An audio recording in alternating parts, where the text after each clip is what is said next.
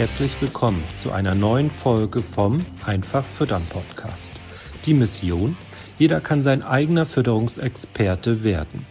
Dafür ist es unabdingbar, die eigenen Erfolgsfaktoren zu kennen.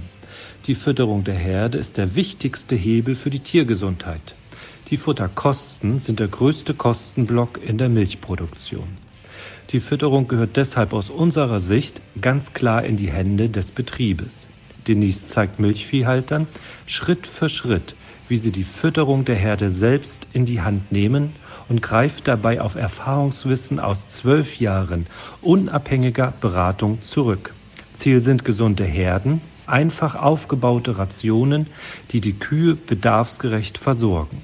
Dabei werden die Futterkosten fest im Blick gehalten. Moin Denise. Moin Astrid, hi. hallo und hallo zusammen. Herzlich willkommen zu einer neuen Folge des Einfach Füttern Podcasts. Ähm, heute haben wir uns ein etwas spezielleres Thema rausgesucht. Und zwar soll es um das Umfeld gehen. Ähm, sicher kennt ihr alle den Spruch, du bist der Durchschnitt der fünf Menschen, mit denen du am meisten Zeit verbringst.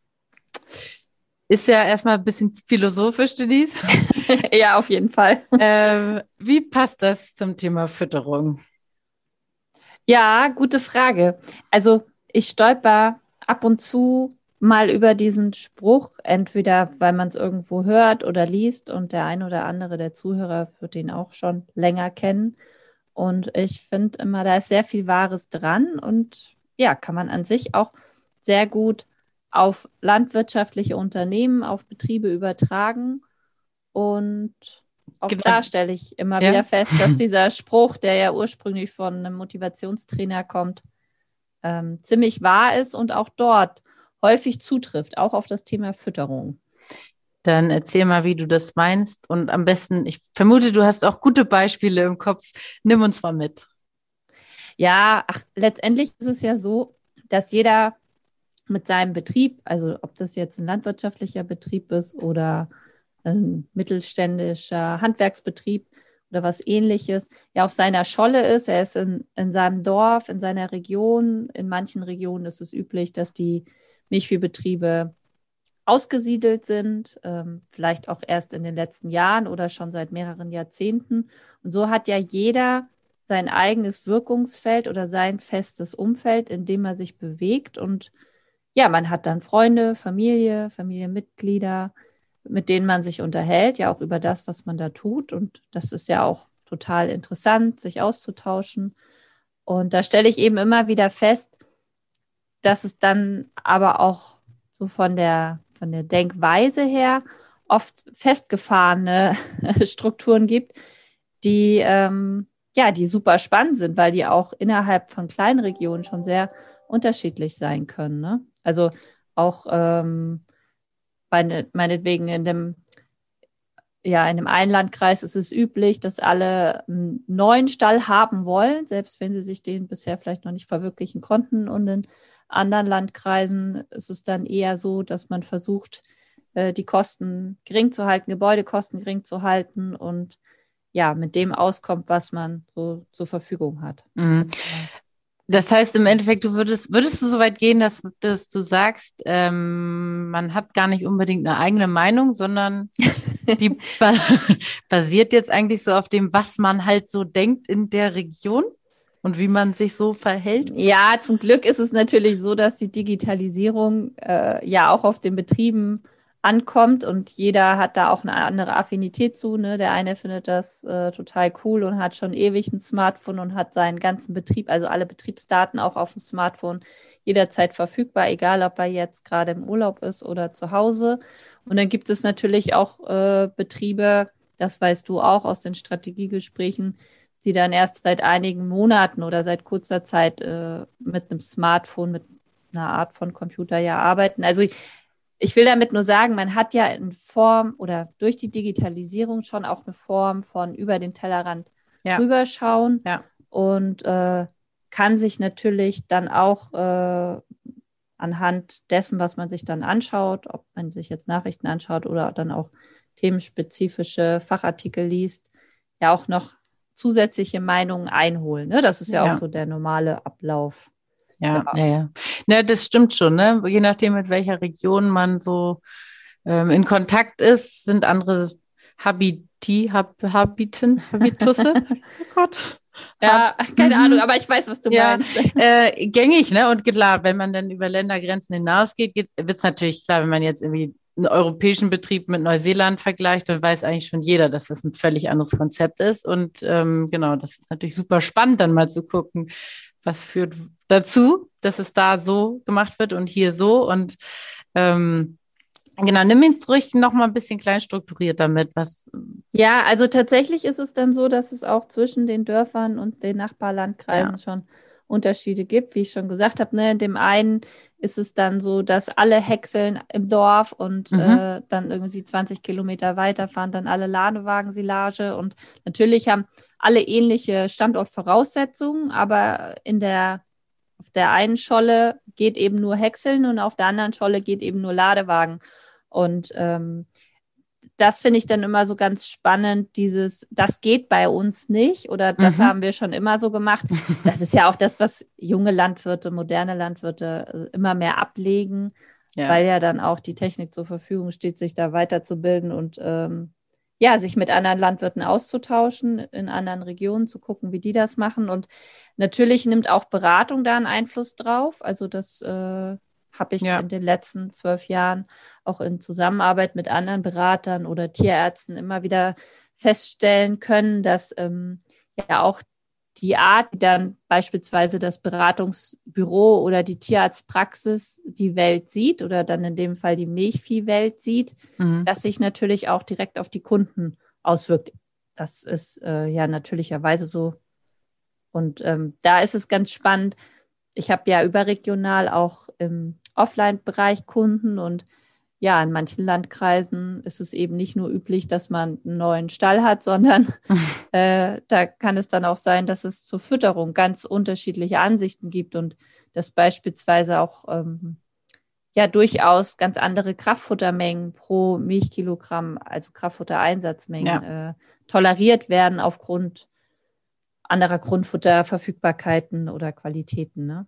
Ja, ich habe letzte Woche auch äh, Gespräch mit einem, mit einem Kunden von uns sagte, ja, ich werde schon für völlig verrückt erklärt, wenn ich schon losfahre zu mähen. Alle anderen machen erst ihre Maschinen fit. so, ja. Das ja. ist ja dann auch schon so ein, so ein Beispiel, ne?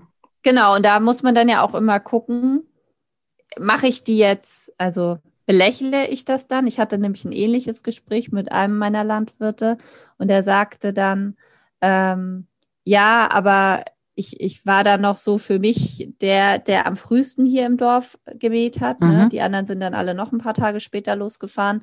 Er war aber im Verhältnis zu anderen Nachbarorten in Anführungsstrichen trotzdem spät. Also ja. es ähm, ja. am Ende versucht man natürlich die Entscheidung, die man trifft, das mache ich genauso. Und ich kenne eigentlich auch nur Menschen, denen das ähnlich geht, automatisch zu legitimieren oder ja, ja, ja. auch nachhaltig dahinter zu stehen ja, weil der Verstand einem das ja auch ein Stück weit so vorgibt. Ne? Das ist sicherlich evolutionär viele Jahrtausende sinnvoll gewesen. Ne? Ja. Was bedeutet das aber jetzt in der heutigen Zeit und was bedeutet das für, für den Betrieb? Also welchen Aspekt wollen wir hier jetzt quasi ein bisschen beleuchten oder rausarbeiten? Mir geht es eigentlich nur darum, dass man wirklich versucht, dann auch die digitalen Möglichkeiten ausschöpfend äh, zu nutzen. Das bedeutet für mich nicht, dass wenn man jetzt in irgendeiner Facebook-Gruppe was liest und da vielleicht auch jeder ungefiltert äh, seine politische Meinung mitunter reinpostet, dass man da irgendwie die Meinung dann der anderen annimmt, nur weil die weiter weg sind. Ja. Aber dass man ruhig einfach mal auch guckt, wie sind denn die Perspektiven? Weil am Ende entsteht ja unsere Meinung oder auch unser Umfeld dadurch, wie unsere Vergangenheit war oder was wir erlebt haben. Mhm. Und setzt sich dann ja so nach und nach zusammen. Und ich finde es einfach cool, wenn Landwirte gucken, was bietet die digitale Welt ihnen so an zusätzlichen Informationsmöglichkeiten und vielleicht auch möglichst sachliche Informationsmöglichkeiten und so überregionale, ich nenne sie jetzt mal analoge Gruppentreffen, finde ich auch immer total cool. Ne? Also wenn ja. man jetzt so sagt, äh, hier Standort Nord und da ist dann eine Unternehmensberatung und die lädt dann Betriebe aus Mecklenburg, Schleswig-Holstein und Niedersachsen ein, dann finde ich das super gut. Also weil man dann ja auch schon ähm, ganz andere Ansichten hat, die aufeinandertreffen werden. Ja. Auch wenn es eher Kleinigkeiten sind und man dann möglicherweise auch nochmal genauer nachfragen muss. Aber ähm, das ist, sind ja nachher auch die Game Changer oftmals, also diese kleinen, feinen Stellschrauben. Ne? Ja. Und wenn man sich diesen Aspekt mit dem Durchschnitt, also wahrscheinlich geht es, oder wir haben ja auch vorher drüber gesprochen, geht ja auch so ein bisschen dann in Richtung, ähm, an wem orientiere ich, wen äh, mich, an wem orientiere ich mich, wen ziehe ich zu Rate, ne? Und gerade wenn man ja im Betrieb Bereiche hat, die man verändern möchte oder so, ist es halt häufig sinnvoll, eben auch sich das bewusst zu machen. Wenn ich immer die gleichen Leute frage, kriege ich auch ähnliche Antworten. Genau, und ich habe dann immer ähnliche Ergebnisse. Ja. Und äh, das ist ja auch so ein ganz wichtiger Aspekt in meiner Beratung in den letzten zwölf Jahren gewesen. Wenn ich jetzt Ergebnisse verändern will, muss ich natürlich auch den Weg verändern. Das bedeutet, wenn ich jetzt eine bessere Grundfutterqualität haben möchte, dann kann ich eben nicht so düngen und nachsehen und äh, ja, Grünlandbearbeitung im Allgemeinen oder auch Erntetechnik so machen wie bisher, weil irgendwo sind ja dann diese kleinen Stellschrauben, die dann zukünftig dazu führen sollen, dass meine Grassilage eben nicht immer nur 6,4 oder 6,5 Megajoule NEL hat. Ähm, ja. Und darum geht es ja, ne? so zu gucken, ja Mensch, gibt es da vielleicht äh, Vorbilder oder Betriebe, wo ich weiß, die haben immer eine deutlich bessere Grassilage, kann ich die denn mal fragen oder vielleicht kann ich da auch mal mitfahren, zugucken, mich mit dem austauschen. Vorteil ist erfahrungsgemäß, dass es ein Betrieb ist, der etwas weiter weg ist, dann sind die Betriebe oftmals auch noch etwas offener, als wenn man mhm, jetzt ja, möglicherweise gut. um die gleichen Pachtflächen konkurriert oder so. Ja. Logischerweise. Aber äh, ja, dass man einfach sich neue Infos reinholt für den Weg, um dann mhm. auch wieder neue und andere Fragen stellen zu können, ja. um sich da weiterzuentwickeln. Und was ganz wichtig ist, üblicherweise neigen wir Menschen dazu, nach drei Versuchen aufzugeben. okay, ja. Ja, also ist ja ganz üblich und einfach. Ähm, man soll ja jetzt auch nicht unnötig Ressourcen verschwenden und ich will jetzt hier auch keine ja. Werbung machen, dass man irgendwie unnötig Zeit in unnötige, in Anführungsstrichen, Projekte steckt. Ja. Aber ähm, ja, einfach, äh, dass man sich klar macht, wenn man jetzt was anders machen möchte zum ersten Schnitt beispielsweise, dass man es auch konsequent durchzieht und wenn es im ersten Jahr nicht gleich so richtig super gut klappt, weil beispielsweise der Häcksler dann kaputt war oder die Düngung doch nicht so umgesetzt werden konnte von meiner Witterung. Grasnarbe. Genau, Witterung ist ein Einfluss. Also ja. all diese Dinge. Ich kann nicht erwarten, ich machte eine Sache einmal, ich glaube, das habe ich auch schon in dem einen oder anderen gesagt, Bestimmt. und habe dann gleich das gleiche Ergebnis äh, wie ja. die Betriebe, die das seit 10 oder 20 Jahren so handhaben. Ne? Das ja. ist mir immer noch sehr wichtig. Kannst du bestimmt auch Beispiele aus, der, aus deinem eigenen Leben nennen? ja, gut, in meinem eigenen Leben war natürlich äh, vieles skeptisch so hinsichtlich der Online-Trainings. Ne? Also es war, als ich die Idee dann hatte, äh, vor jetzt ja schon über zwei Jahren, dass ich versuchen möchte, Teile meines Wissens, also damals habe ich ja wirklich gedacht, ich bringe nur Teile meines Wissens online. ja. ähm, ja, dass, dass dann ob das funktioniert, ne? Dann wird man so gefragt, ja Mensch, wie viel Geld willst du denn da versenken und hast du dir denn da ja. so eine Summe X gesetzt, äh, worüber hinaus du dann nicht gehen willst und so. Also ja. es sind ja auch witzige Fragen und ist ja auch durchaus konstruktiv, ne? Dass man sich ja. dann überlegt, ja Mensch, klar, man gibt jetzt nicht XY, also unlimited aus. Ja. Es muss ja dann schon auch so sein, dass man den Eindruck hat, okay, das funktioniert, das Konzept. Man kann auch Online-Kunden ähm, weiterhelfen und ja. Äh, ja, ja, da haben ja, beide Seiten was von Win-Win. Ne?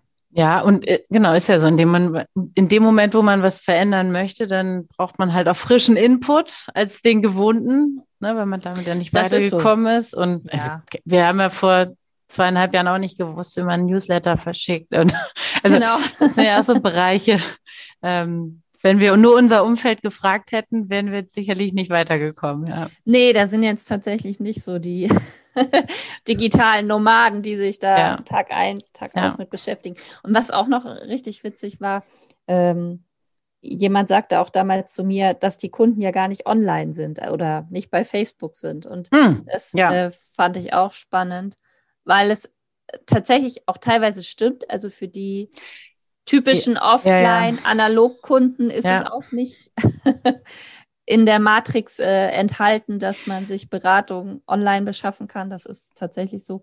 Ja. Aber nichtsdestotrotz gibt es ja auch viele sehr innovative oder einfach Betriebe, die da Bock drauf haben. Ne? Genau, die Aussage spricht schon wieder für die Scholle, auf der sich derjenige befindet. Ja, klar. Aber äh, geht uns ja allen so, genau. genau wir haben alle unsere Schollen. Ja. ja, natürlich, auf jeden Fall, ja.